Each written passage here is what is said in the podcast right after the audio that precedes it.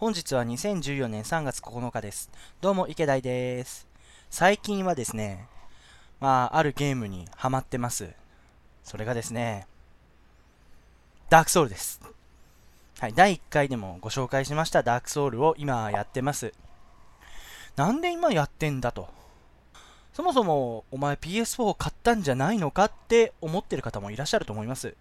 その意見はもっともです。ですけどね、か出るんですよ、今回。3月の13日、木曜日にですね、ダークソウル2が。なんで、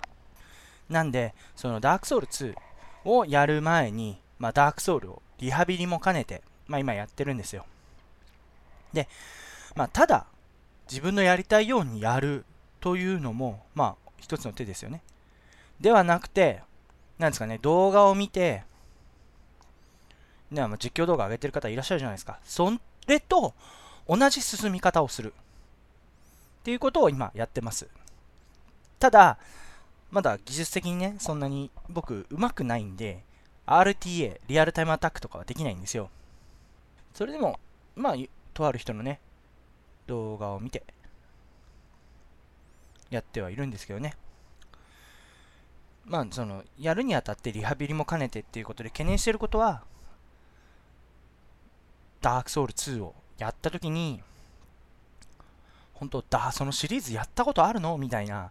もうど素人のようなプレイをするのではないかと思って、もうそれはね、さすがにクリアできなくなるぞと思ったんですよね。だから、まあ、とりあえず1をやって、こう、体を、こう、ダークソウルにシフトしていこうと。ただですね、まあ、ダークソウルやって思ったことは、体に染みついた動きっていうのは、まあ、忘れないんですよね。ちょっとしたタイミング、かなり細かいタイミングを要求されるものに関しては、まあ、失敗することも、ちょっとピーク時に比べれば全然多いんですけど、まあ、それでもそこの分をね、多少強制すればね、ピークの時の状態に持っていけることはできると思います。はい。まあ、そういうね、またダークソウルもまた特集組んでね、近々特集組んで、前回はもう本当になんか、あれだったんですけど、まあ、今回ちょっと話したいことっていうのを台本に書いてみてやってみようかなと思います。それでですね、ダークソウル2を買ったよとか言ってくれたらね、ものすごい嬉しいんで、別に僕はフロムソフトウェアの方、関係者ではないです。ただそういった人口を増やそうかなって思っているんでね、はい、や、やりたいですね。じゃあ、始めますか。ゲイドム。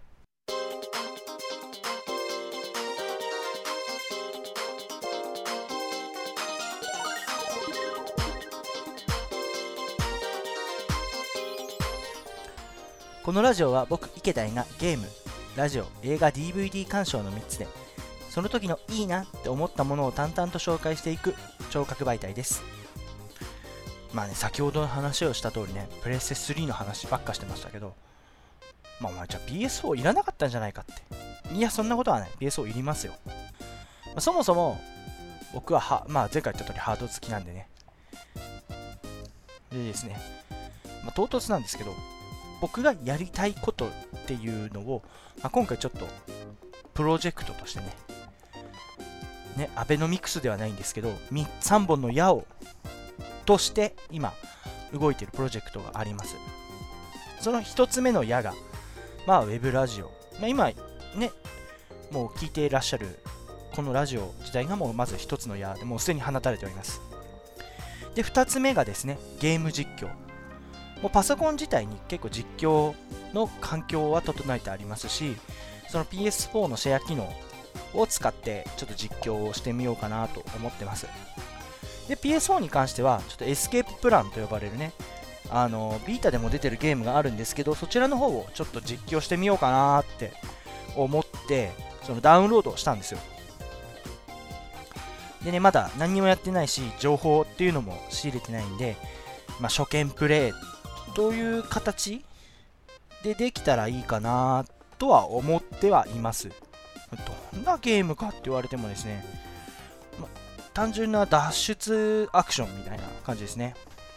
あの、ポータルみたいなでもポータルほどなんか絵はあのリアルというかね、感じはないんですけどね。まあそれを方を実況してみようかなと、試しにですね、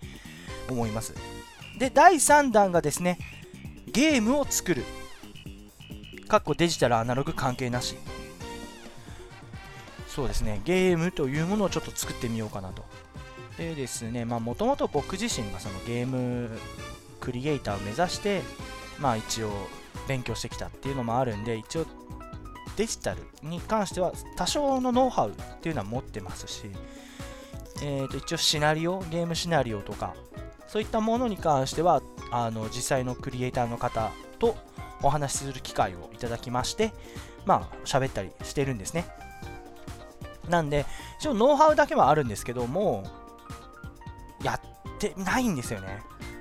だからですね、2014年はですね、ちょっとね、手を出してみようかなと。で、なぜデジタルアナログ関係なしかと言いますとね、カードゲームやボードゲームっていうのもちょっと作ってみたいなって。一応案っていうのはいろいろあるんですよ。ただですね、それを実行してないだけであって、まだこの僕の中で温め温めているんですよね。もう、いつこ、この案が出てくるのかっていうのは多分、僕もわかんないんですけど、はい。で、一応今、それもちょっと動いてまして、まあ、フリー素材、僕絵は描けないんで、フリー素材使いまして、一応カードゲームみたいなものも作っているつもりです。またですね、そのプロジェクトについて参加したいよとか、え、うまいよっていう方がいらっしゃったら、あのぜひね、参加していただきたいなと。まあ、その時はですね、参加したいなって思った方は、こちらの番組宛てにですね、メールをいただければ対応します。それではお便りの方を紹介していきましょう。まずは、マシタはじめさん。いつもありがとうございます。第8回聞きました。野崎くん読みました。4コマ漫画って思えば初めて買ったかな。最近のんびりしたい時に読む漫画は、そよそよ、ぐるぐる2、せっかち伯爵あたりです。次回も楽しみにしています。ありがとうございます。今ね、4コマ漫画って初めて買ったっておっしゃったんですけど、もう4コマ漫画っていうのは、もう基本的に素晴らしいです。例えば、あの、ラジオでもおっしゃってましたが、軽音ですとか、えー、金色モザイクも多分、確か4コマ漫画じゃなかったでしたっけ？とか、ワーキングですとかね。今最近こう4コマ漫画っていうのをあのアニメ化したりですとかするのって結構多いんですよ。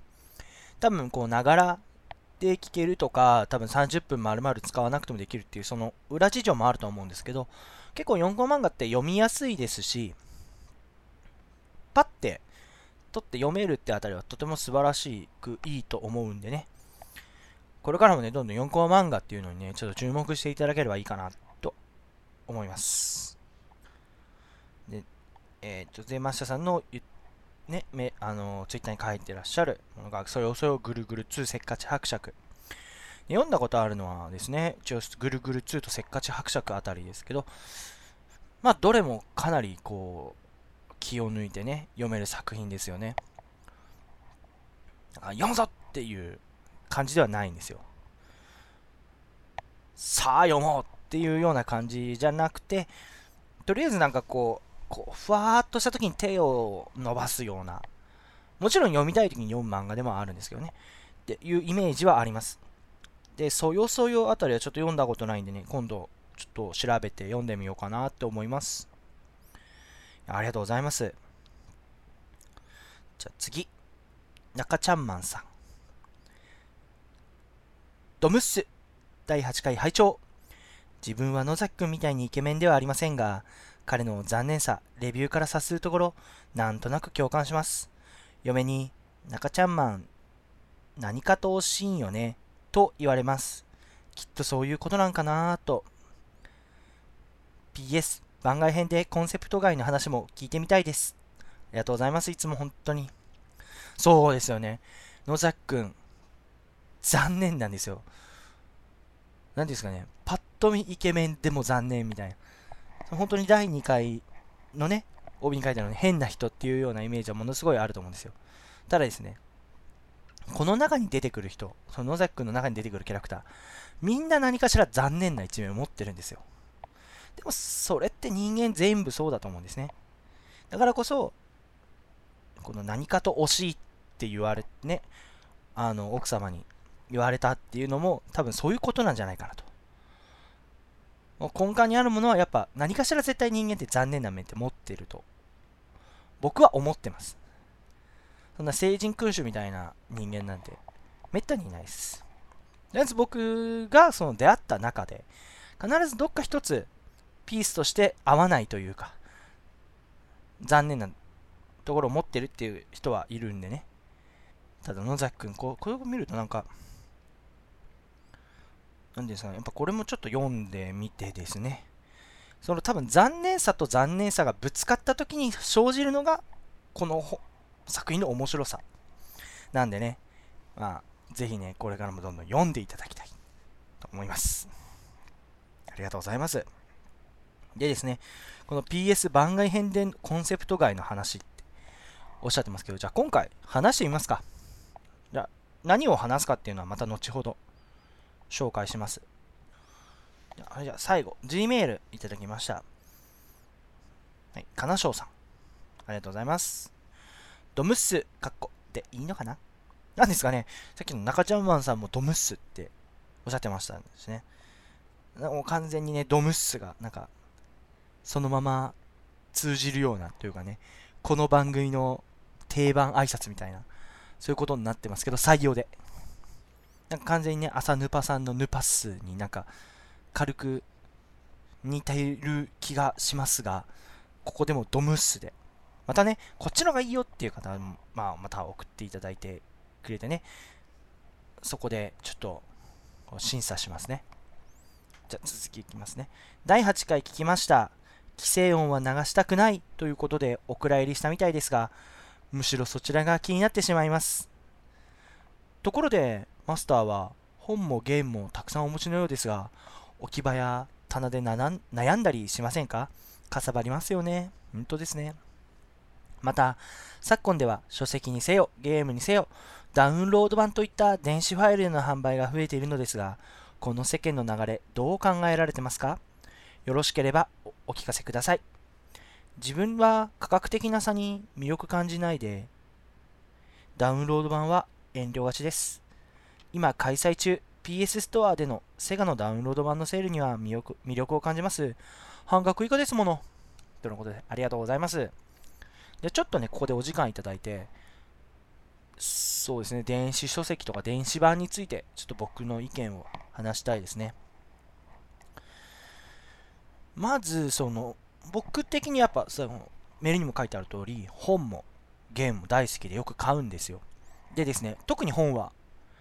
あのー、1回に必ず1冊、2冊以上買うんですね。0か2以上みたいな。1っていうのはまずないんですよ。で、主にライトノベルも、その、2冊以上とか漫画も2冊以上買うんでね。で、僕なんでそうなったかっていうと、その、ライトノベルもそうなんですけど、僕ちょっと読むスピード、本を読むスピードっていうのが速くてですね、そのライトノベルであれば2時間ちょっとで1冊読み終わっちゃうんですよ。普通のやつならば。だからですね、その、ちょっと本を読む人苦手な方いらっしゃると思うんですけど、それ1週間とかかかっちゃうじゃないですか。多分それでも僕1日2日で読んじゃうんですよ。それぐらい僕、あの本っていうものをもうものすごい没頭して集中して読んでしまうので、やっぱ本はどうしても読むのが好きな分、やっぱどんどん増えてっちゃうんですよ。なんで、ゲームはそこまで増えてないんですけど、本はですね、やっぱ月にね、10冊から20冊から増えてしまうんですね。だから置き場所に常に困ってます。最近はですね、もう父親にですね、もう読まないんだったら処分しろよって怒られてしまうぐらい本がたくさんあります。でですね、僕の今、その収録してる部屋、僕が今普段使ってる部屋なんですけど、ここにですね、弟の本を抜いてでもですね、本がやっぱ100冊以上はないですけど、まあ、50冊ぐらいあってですね、本棚が僕用のが1つ、弟用のが1つあるんですけど、一応入りきらなくてですね、僕用のやつが、ちょっと弟のやつをそのよ全部で4段の本棚なんですけど1段丸々お借りしてる状態でさらにそれでも入りきらなくてあの電撃文庫さんの一番くじラノベくじと呼ばれるくじでですねあの当たったその文庫版を収納する段ボールというかケースイラスト付きのケースを3つ使ってるんですけどそれでも入らないですね。だからですね置き場所には常に困ってます。でじゃあねそのダウンロード版電子書籍版はどうよという話で僕電子書籍も実は持ってましてまあなんでかっていうとあのおお仕事僕仕事してるんですけどそれの休憩中とかにあのやっぱ本読みたいじゃないですか。でもこう文庫をこう持ち歩くっていうのはちょっとあのあれなんで目立つんでそういう時にやっぱ電子書籍っていうのは便利なんですよ。なんでこうもう使ってない iPhone5 に一応電子書籍というものを入れてるんですね。あの角川さんがやってるブックウォーカーですとかそのじゃ集英社さんのジャンプストア。あとはですね青空文庫と呼ばれるもう著作権の切れた文章作品っていうものを取り上げダウンロードできるものっていうものを3つ普段よく使うものなんですね。ではブックウォーカーにはじゃあ何を入れてるかっていうと主にラノベしか入ってないです。そのデートアライブですとか。なんで電子書籍版についてもこう人ね一概に嫌だとは言えないんですけどやっぱですね本を読むにあたってはやっぱ紙をペラペラする感じの方がなんか読んだ気になるんですよね。でそもそもその電子書籍を読むきっかけになったのがあの、まあ、心コネクトと呼ばれるライあのライトノベルを、まあ、ちょっとかとりあえずお金がある分だけ買ってきたんですよ。だけどすっごい続きが気になったですよね。これなんでその現在出ている関数その時に出てる関数までとりあえず買いに行くけど本屋遠いから買いに行けない。あじゃあ電子書籍を買おう。それがきっかけで電子書籍を買ったんですよ。で初めて電子書籍を買ってからもう止まんないですよね。それからあこれも読んでみよう。これも読んでみようっていうような形でまああれよあれよと増えていったのはあります。でもやっぱ本当に読みたい作品っていうのはあのデジタルではなくやっぱ紙媒体の本を買います。最近は特に紙媒体のものを買ってますね。えっとあとやっぱゲーム。ただですねそのゲームにしてもダウンロードにしても日本ってあんまメリットないような気がするんですよね。例えば結局紙媒体とデジタルの違いって何があるかって紙でいうことだと思うんですよ。紙ということってことは、やっぱその紙の分だけコストがかかるって思っているんですよね。だから本来であればデジタル版、電子書籍の方が、あの、コスト必ず安くなるようなイメージがあるんですけど、そこまで安くなってないんですよね。でも、その紙媒体を売る、販売するって考えると、やっぱデジタルとその紙媒体やそのデジタルとパッケージ版っていうものがトントンであるべきだと思うんですね。で、それだからこそ、やっぱ僕はビータ買ってはいますけど、本当に欲しいゲームとか本当に欲しい本っていうのは、やっぱパッケージ版を買いますね。価格的にみなさに魅力を感じないとは言ってますけど、やっぱそこまでびっくりすると価格に差はないんで、僕もそこまで価格が安いからこっちを買うとかそういうことはないです。はい。セガのセールですね。今やってますよね。安いですよね。ただですね、僕今、ちょっとこれ以上ゲーム買うと、収集つかなくなっちゃうんでね。もう会社を辞めてまでプレイしないといけなくなっちゃうんで、ちょっと今控えてますね。もう、ちょっとそのか金賞さんのメールに対しての答えとしては、あの、ダウンロード版っていうのは、とかで、電子書籍っていうのは別に否定はしません。ただ、やっぱ文化として、やっぱ紙媒体、パッケージ版の文化っていうのが、廃れない程度に、であればいいかなと思います。で、いいですかね。もしこれでももうちょっと、あれであればね、30分丸々特集組んでくださいよって言ってくださればね、あの、組みますので、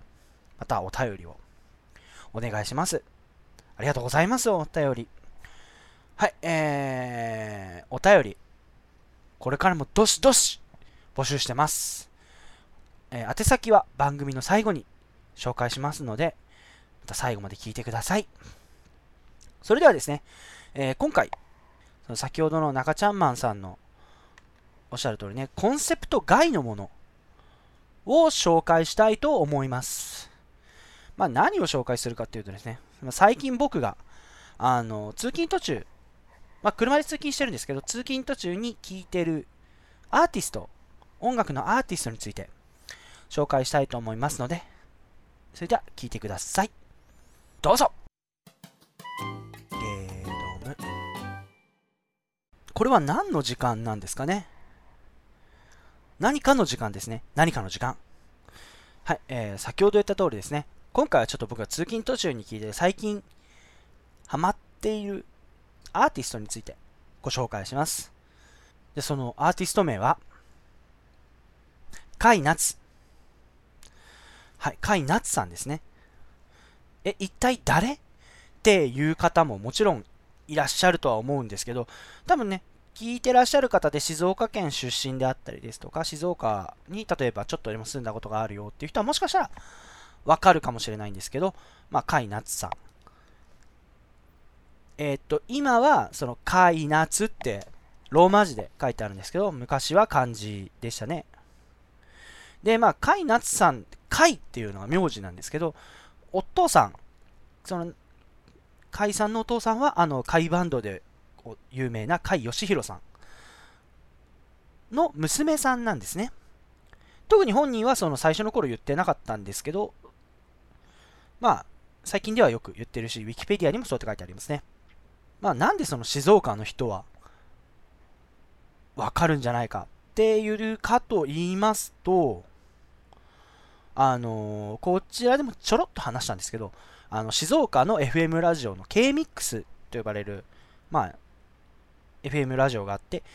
で、それで金曜日に、あの、レインボーフライデーと言われる、レインボーフライデーデラックスか。デラックスと呼ばれるものがやってるんですね。毎週金曜日のお昼の11時半から夕方の17時20分。はい。およそ5時間。5時間半か。やってるラジオのパーソナリティをってますし、昔は、その、夜の8時にやってたんですよね。もう今それはもう終わっちゃったんですけど、やってて。えっ、ー、と、それがですね、えっ、ー、と、K-MIX8x8 回夏寄り道ルームっていうのは2011年3月までやってたものなんでね、もしかしたらそれを聞いたことがあるよっていう人はいるのかもしれないですね。で、まあ、僕がこのアーティスト、甲斐夏さんを知ったきっかけも実はその寄り道ルームだったんですよ。で、その僕がちょうど学生時代にアルバイトをしていたあのクリーニング屋さんがありましてですね、そこではその毎日ずっと K-MIX を流していたんですよ。で、まあ夜の8時まで、で、この寄り道ルームのが夜の8時からやってたんですね。8x8 っていうのは、その8時台に30分の番組を2本やるから 8x8 というような形だったんですけど、なんで、その切る8時になって閉めますよって言って、その終わり作業をしてる途中で、やっぱ寄り道ルーム聞くんですよ。ほいで、ものすごい声が綺麗というか、もう声がすごい僕の心に響いた曲、曲じゃないね。声がものすごい綺麗で通っていて、初めて聞いた時に、わ、すごいなんか声が美しい人だなって思ったんですよ。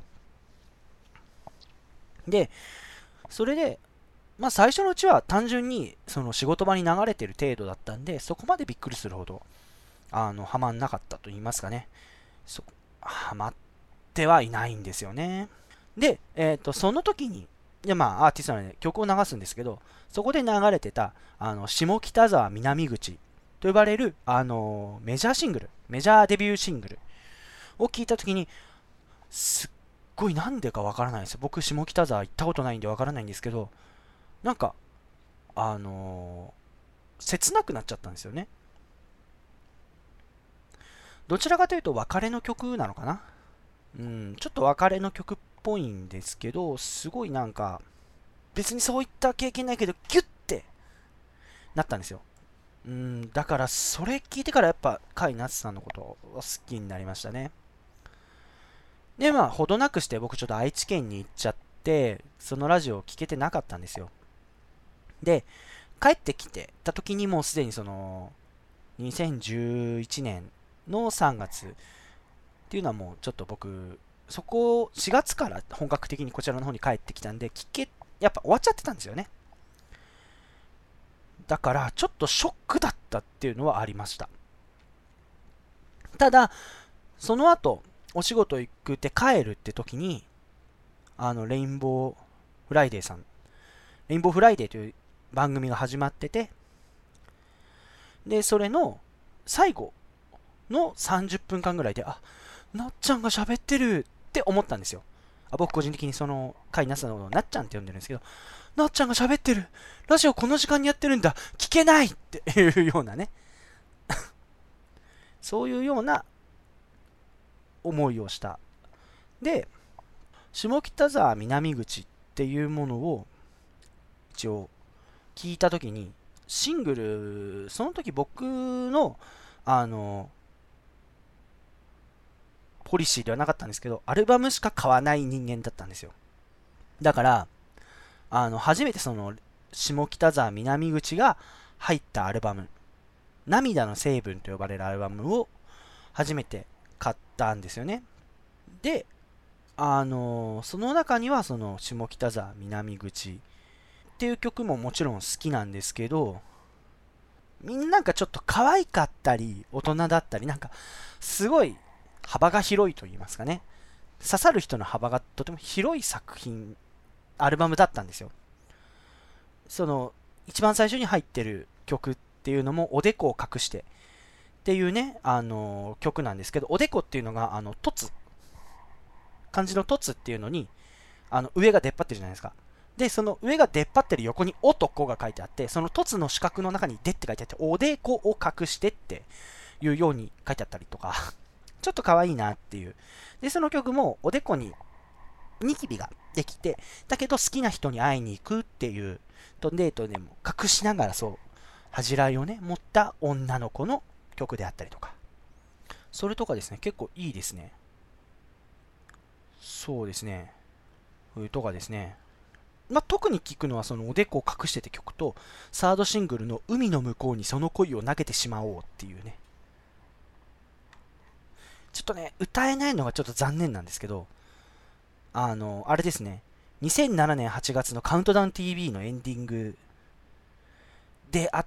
たりとか、あの、スペースシャワー TV のポッキーの C、あの、イメージソングであったり、あの、夏嵐の夜っていう曲が入ってるシングルなんですけど、一応それはもう両方ともあの、この涙の成分のアルバムに入ってて、だから結構聞きましたね。最近でもよく聞いてますね。車の中に入れてあるんで。はい。で、あと、最近、その通勤途中に聞いてるっていうのが、あの、ちょっと古い2010年に出たカテドラルと呼ばれるアルバムを聞いてるんですよ。まあ、これもちょっと前に買ったもので、そのワンダースノーとかっていうシングルが入ってたりとかして、とてもなんかやっぱ、まあ、どちらにしろ、こう、男目線というよりがやっぱ女性目線っていうような、まあ、曲しかないんですけど、それがすごいなぜか知らないんですけど、やっぱグッと来たんですよね。そうなんですよ。まあ、カテドラル、今ちょっとパッとこのリスト、今出したんですけど、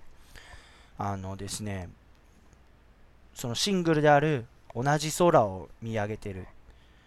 これ日本語版エンディング、うん？じゃなくて、あの、ディズニー映画ボルト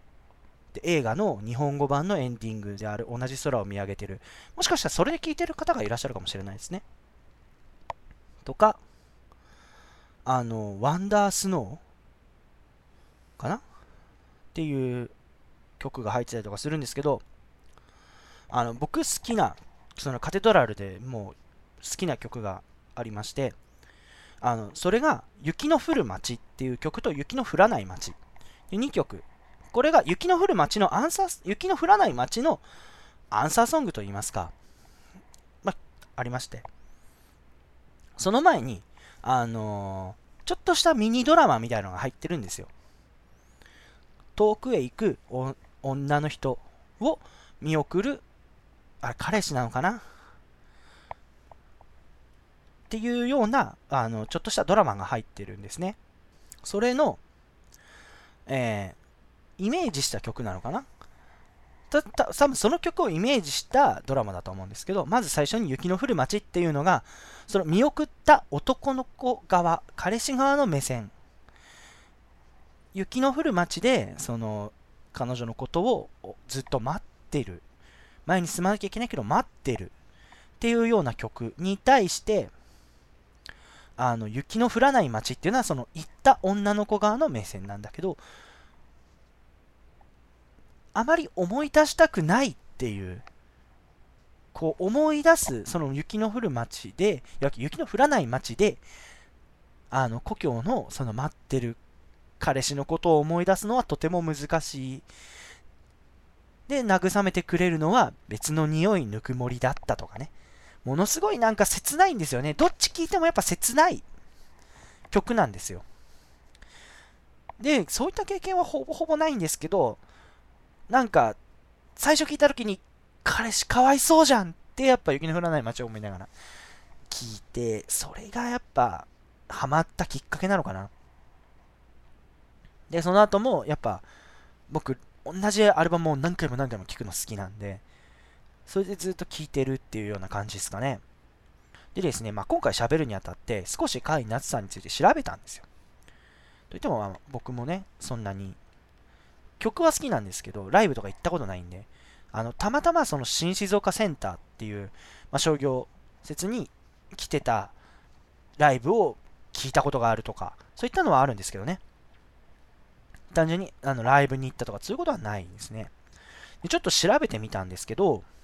スマップさんの僕の半分のカップリング曲、真冬のラブレターに歌詞を提供してる。って書いてあって、あ、全然知らなかったんですよ。そういったことも。へーって、まあ単純に思いましたね。あとは、その、デビュー、新人アーティストとして、プロ野球開幕戦、ヤクルト阪神戦において国歌を独唱したと。それで日本史上初の試みで、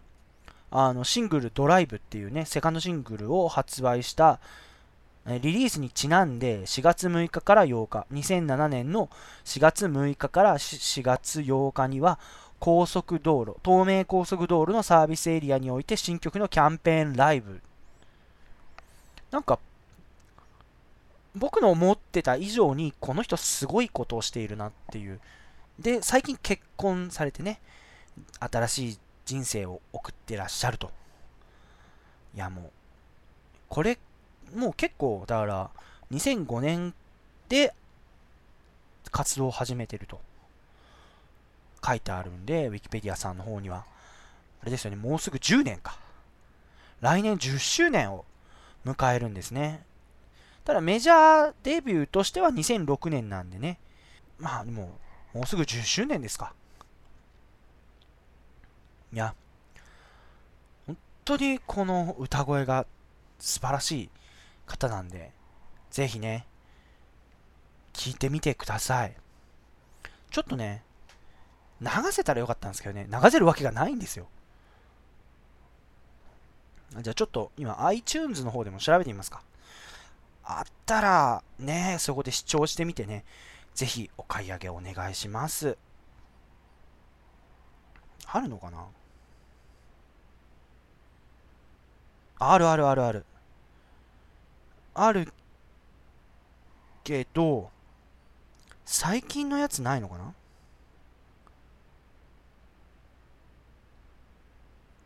最近のやつないですね。なんでだろう？変えたのかな？あれを。あ、変え、移籍してるわ。うん。レーベル移籍してるからかな。でも ABEX だからな。はい。まあとりあえずね、あの、あるんで。さっき言ったカテドラルもありますし、涙の成分もありますのでね。これかけたら多分怒られそうですよね。どうなんですかね。なんでね、まあ興味が出たらぜひ聞いてみてください。またね、こういう話してよっていう、こんな話聞きたいなっていうご意見ありましたらね、どんどん僕はそのリクエストに応じてきます。例えば、まあ、今回、カイナッツさんだけを言ったんですけど、他に何聞いてるのとか、普段聞くものは何とか、音楽でしたらね、とか、あとは、好きな服のメーカーとか、普段どんなお菓子食べてるのとか、そういったことも全然僕対応しますので、お願いしますね。とりあえず以上です。多分明日もカテドラル聞いてくんでしょうね。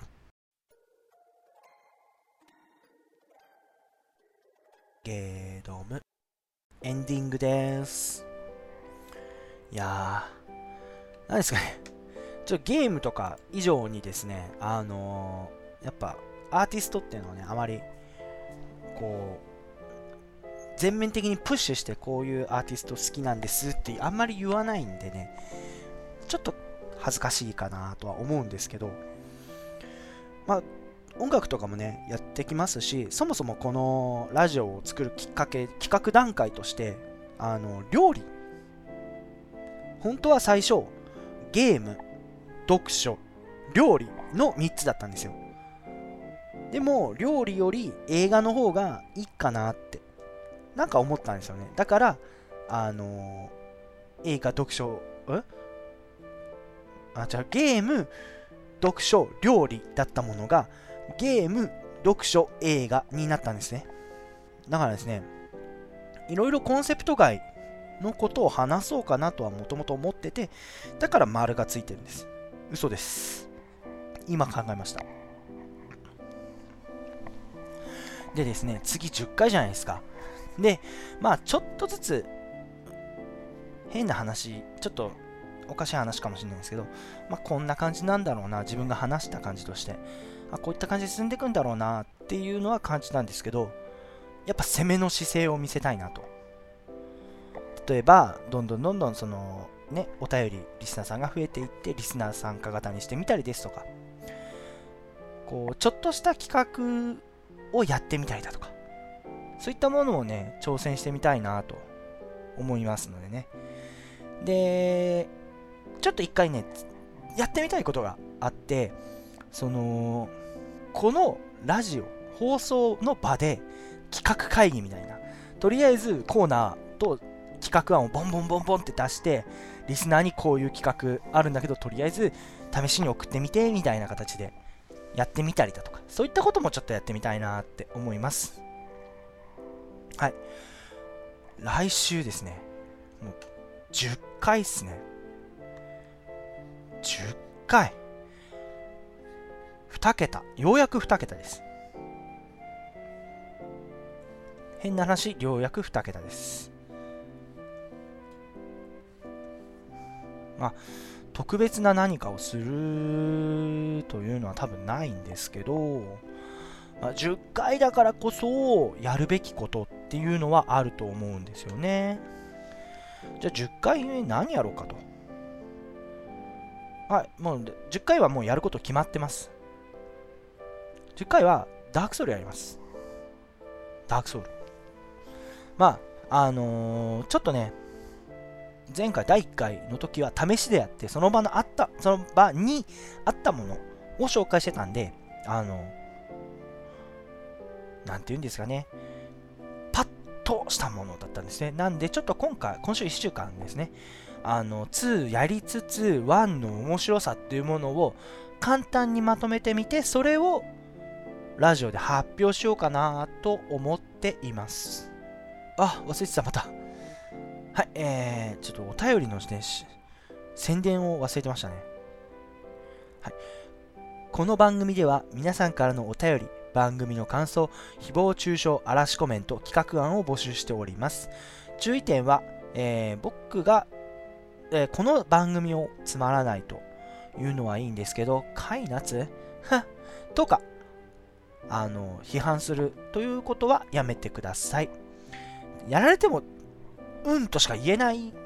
ちょっとボキャブラリーが少ないで、うんとしか言えないっていうのも悲しいんですけどね。はい。えすべての宛先は、メールアドレス、ガノモ 617gmail.com、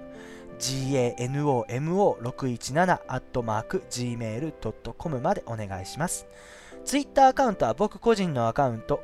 池田2887、IKE アンダーバー DAI2887 に直接リプライまたは、ハッシュタグゲードム、ひらがなでゲードムまでお願いします。はい。なんでね、来週のね、ダークソウル特集。またね、その後、11回、12回とか、もうワンクール行ったら、あれやります？その企画会議、先ほど言った。企画会議を、やってみようかな。と思うんで、まあ、企画案ポンポン出していただけたらいいなと思います。はい。じゃあ今日、今週のゲイドンはここまで。お相手は池田でした。さようなら。